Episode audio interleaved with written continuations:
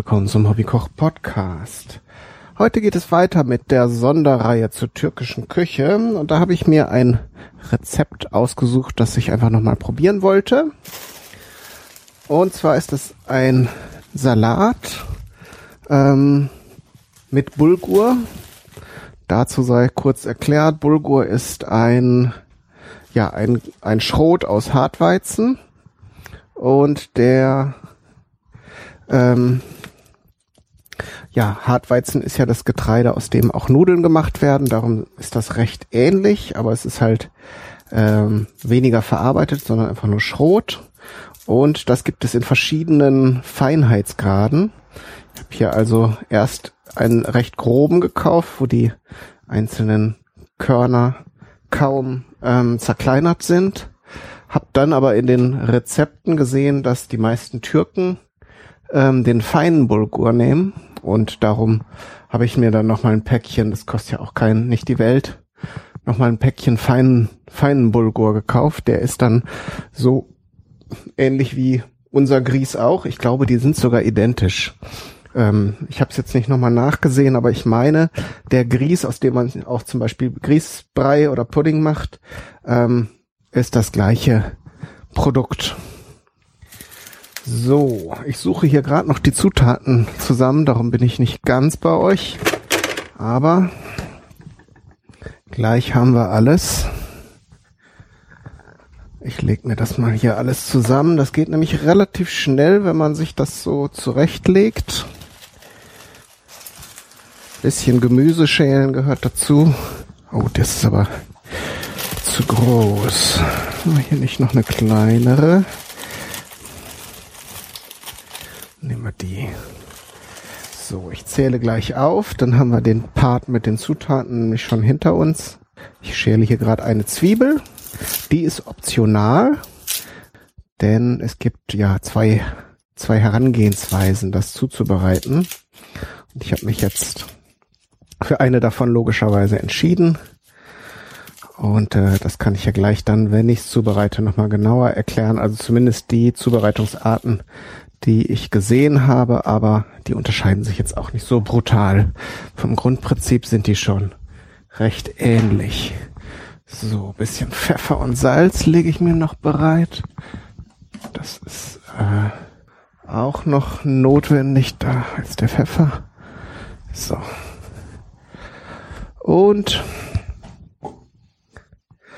dann können wir nochmal durchgehen. Wir brauchen einen Esslöffel Tomatenmark, einen Teelöffel Paprikamark, bekommt man entweder beim türkischen Lebensmittelhändler oder in größeren, gut sortierten Supermärkten, die ja mittlerweile auch immer mehr internationale Zutaten und Spezialitäten im Sortiment haben, müsst ihr mal gucken. Gibt es in einer milden und in einer scharfen Variante. Da könnt ihr natürlich nach Belieben auswählen. Ich habe mich jetzt aus Gründen der Kinderfreundlichkeit des Rezeptes für die milde Paste entschieden.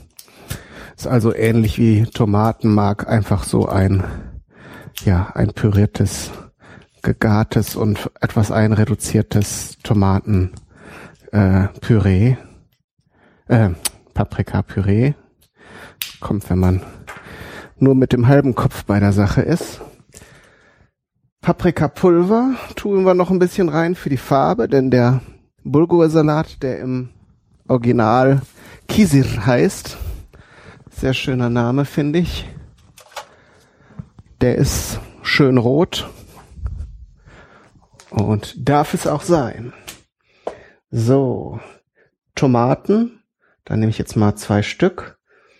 Hm, wenn ihr es abwiegen wollt, 100 Gramm stehen im Rezept, aber das äh, müsst ihr jetzt also, wie gesagt, nicht mit der Briefwaage abwiegen.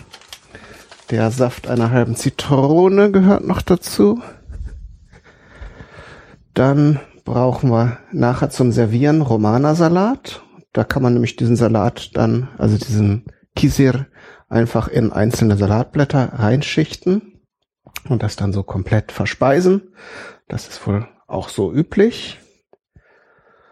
Dann brauchen wir noch Wasser ähm, von dem Bulgur. Ich weiß nicht, ich habe es jetzt glaube ich eben nicht gesagt. Nehme ich jetzt einfach eine kleine Kaffeetasse voll. Also in den Rezepten sind natürlich immer größere Mengen angegeben, aber erstmal probiere ich das und ähm, zum anderen möchte ich jetzt nicht eine Woche lang das gleiche essen. Und dann die anderthalbfache Menge äh, nochmal Wasser. Und dann Blattpetersilie habe ich hier noch, diese glatte, große. Olivenöl brauchen wir noch. Und äh, Minze. Der, die Türken verwenden in ihrer Küche meistens getrocknete Minze. Die ist natürlich auch aromatischer. Ich habe jetzt aber zufällig frische da und ich denke, das ist kein Nachteil. Sollte es zumindest nicht sein, finde ich.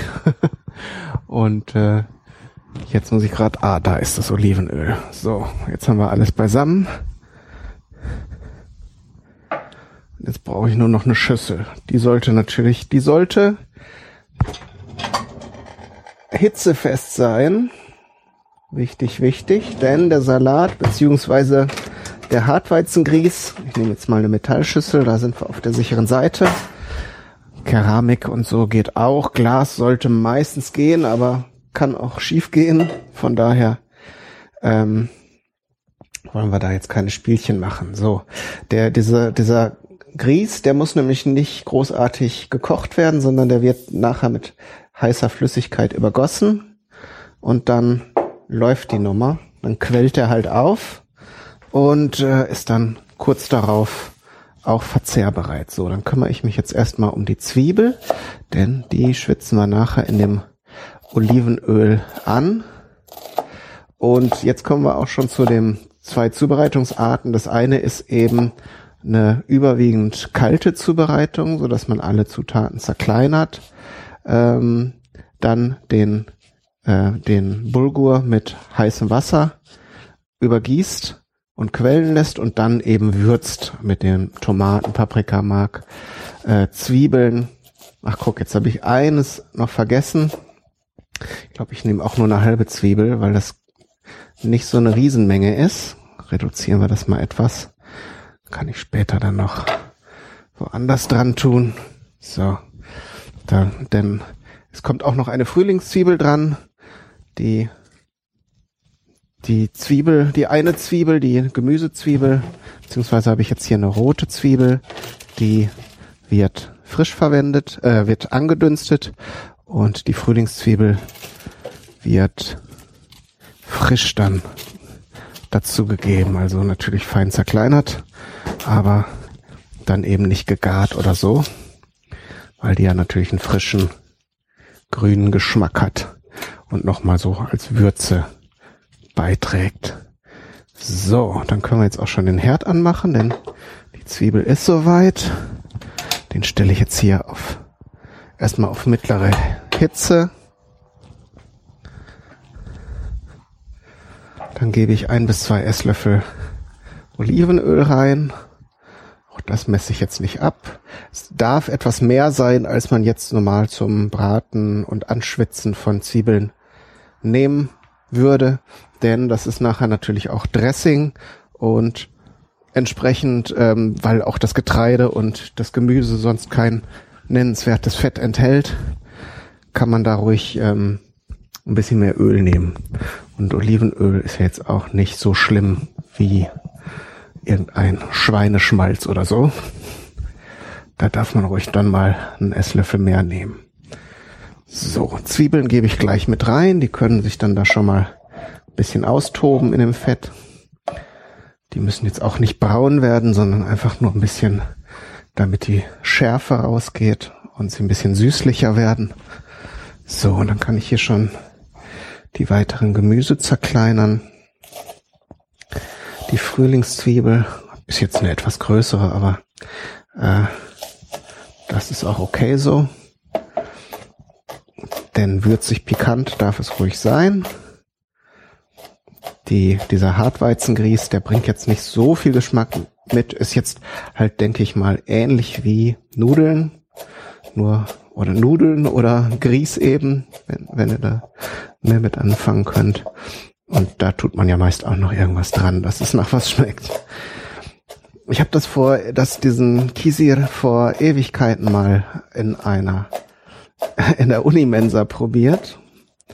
Und da war mir das vom, also vom Geschmack war es cool, aber vom Mundgefühl war, fand ich es jetzt halt so ein bisschen grisselig.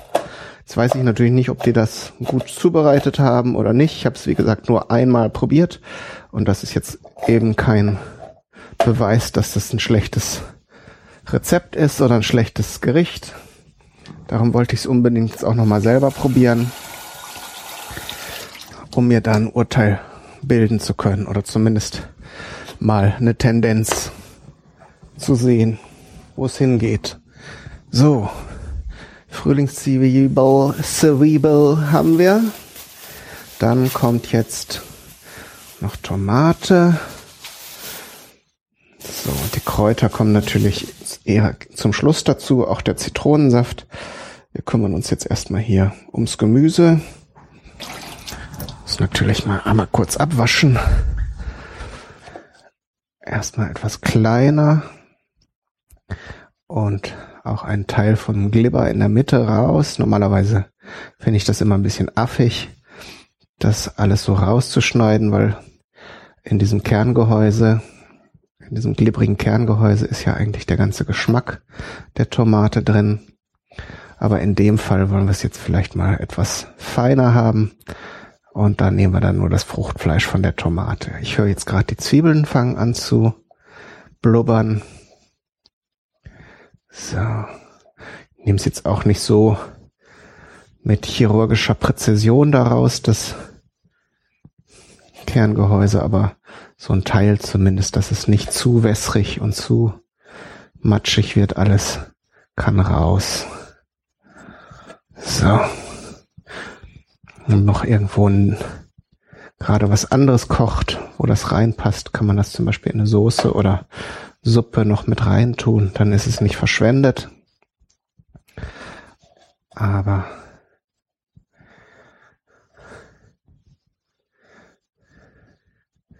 sonst ist auch nicht so schlimm. So, jetzt habe ich hier meine Viertel. Jetzt muss ich gerade erstmal die Zwiebelchen umrühren, damit sie gerade eben nicht braun oder dunkel werden. So, ich glaube, das reicht auch schon. Die müssen eigentlich nur so ein bisschen glasig werden.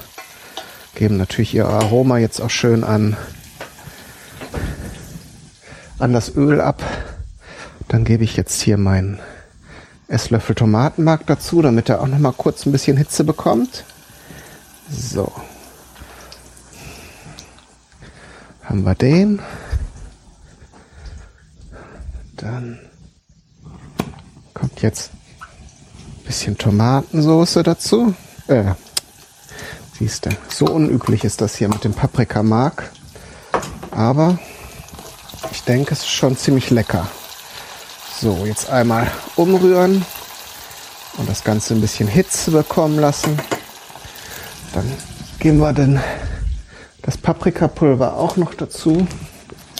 Das darf auch durchaus mit dem Öl ein bisschen Kontakt haben. So ein Teelöffel. Wie gesagt, das hauptsächlich aus farblichen Gründen, aber ist dann eben auch nochmal Bonus Paprika Geschmack. So, jetzt wird es Zeit, dass ich das Wasser dazu gebe. Wie gesagt, immer anderthalbfache Menge der Menge des, äh, des Hartweizenschrots. Damit löschen wir das Ganze jetzt ab. So, eins, zwei. Da haben wir ihn. Natürlich können wir jetzt auch noch Salz zugeben. Das löst sich natürlich dann hier in der in dem Sud noch besser auf. Einen halben Teelöffel. Abschmecken müsst ihr nachher eh noch mal wenn das ganze Gemüse und so mit drin ist. Aber so für den Start können wir schon mal einen halben Löffel dran geben. So, das Ganze kocht jetzt auch schon schön auf. Muss jetzt auch keine Ewigkeit mehr vor sich hin köcheln. Wie gesagt, es ging jetzt hauptsächlich darum, die Gemüsemarks, Plural von Mark, weiß ich nicht, äh, aufzulösen. Und dann kann man es hier über den Bulgur geben. So, zack. Der saugt sich jetzt schön voll. Und natürlich rühren wir das ein bisschen, damit sich nicht irgendwo kleine Inselchen mittendrin bilden, an die kein, keine Flüssigkeit kommt. So. Und dann kann der erstmal so machen. So, ich, die Tomaten wollte ich noch feiner zerkleinern. Tu hier erstmal die, die Kerngehäuse weg, damit ich das nach dem Zerschneiden nicht verwechsle und dann alles eins ist. Dann war die ganze Aktion nämlich umsonst.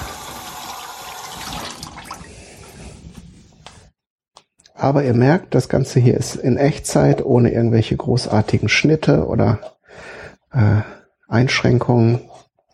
Das ist ein Rezept, das man durchaus schnell mal zwischendurch kochen kann.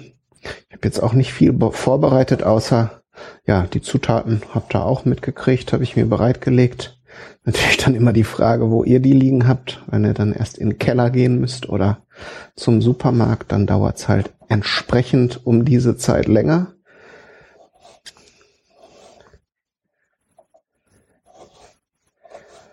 So, die Tomaten schneide ich relativ klein. Jetzt nicht, auch nicht atomklein, sondern so zwischen einem Zentimeter und einem halben Zentimeter.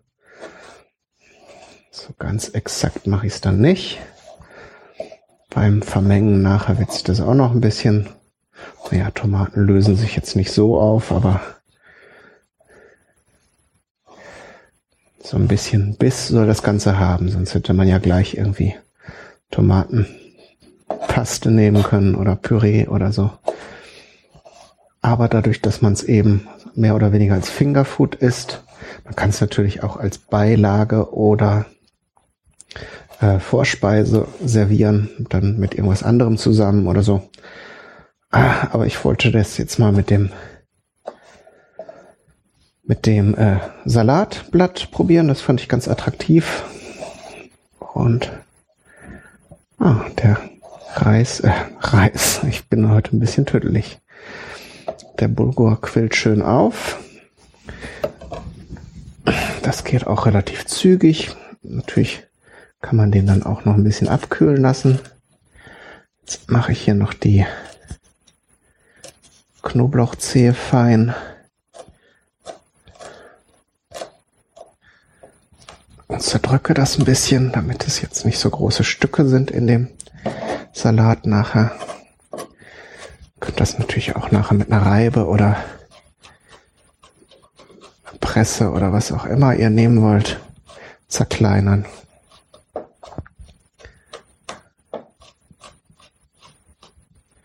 So, oh, da ist noch so ein großer Plocken. Den müssen wir mal noch ein bisschen zerhacken und rennen damit.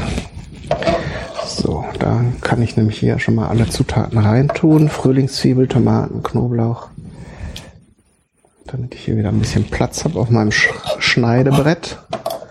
Und dann nehme ich mir hier reichlich von der glatten Petersilie. So eine Handvoll jetzt auf die Menge. Diese glatte Petersilie ist, wird also wirklich in der türkischen Küche sehr häufig in allen möglichen Variationen verwendet. Ihr habt es jetzt allein in dieser kleinen Sonderreihe erlebt, wobei die jetzt nicht repräsentativ ist für alle Regionen, aber wenn ich mal auf türkische Rezepte stoße, so beim Stöbern, ist also diese Petersilie ganz häufig mit dabei. Und darum, wie gesagt, ich habe es in einer anderen Folge schon mal erwähnt, glaube ich, wenn ihr einen türkischen Gemüsehändler habt, dann kriegt ihr das auch in einer ganz anderen Portionsgröße und für weniger Geld oder beziehungsweise kriegt ihr für einen Euro so einen riesen Strauß oder manchmal auch für 50 Cent. Während ihr im Supermarkt manchmal schon für einen Euro nur so drei, vier Stiele bekommt. Aber leider habe ich hier keinen keinen Türken. Es gibt einen auf der ganz anderen Seite von Lüneburg. Das ist mir aber dann zu weit. Da, da gebe ich dann mehr für Treibstoff aus, als dass ich dann da jetzt groß Geld spare. So, ich vermenge das Ganze mal ein bisschen. Gebe noch ein bisschen Pfeffer dazu. Hm, das duftet ganz gut. Ist jetzt auch noch warm, logischerweise. Ist ja jetzt gerade was Heißes reingekommen. So schnell kühlt das auch nicht ab. So, was fehlt noch? Die Zitrone. Machen wir jetzt einfach mal so von Hand. Bisschen abwürzen hier. Bisschen säuern. Mmh. Das wird fein. So. Und natürlich die Pfefferminze. Da nehme ich jetzt aber nur mal so zwei, drei Blätter. Sind relativ groß. Und schneide die in feine Streifen. Ich bin jetzt auch nicht so der größte Pfefferminz-Fan der Welt, aber so in gewissen Mengen und Anordnung kann ich mir das schon ganz gut vorstellen. So, das mache ich jetzt hier nur in Streifen und rühre das hier auch unter. So, und dann haben wir's. Ich mache jetzt gleich meinen Geschmackstest. Ich eingangs hier wieder eins meiner meiner frühen Traumata preisgegeben habe und dachte, das ist so ein bisschen grisselig, ob das denn alles so passt und will natürlich auch mal probieren, wie das sich geschmacklich so, so hermacht.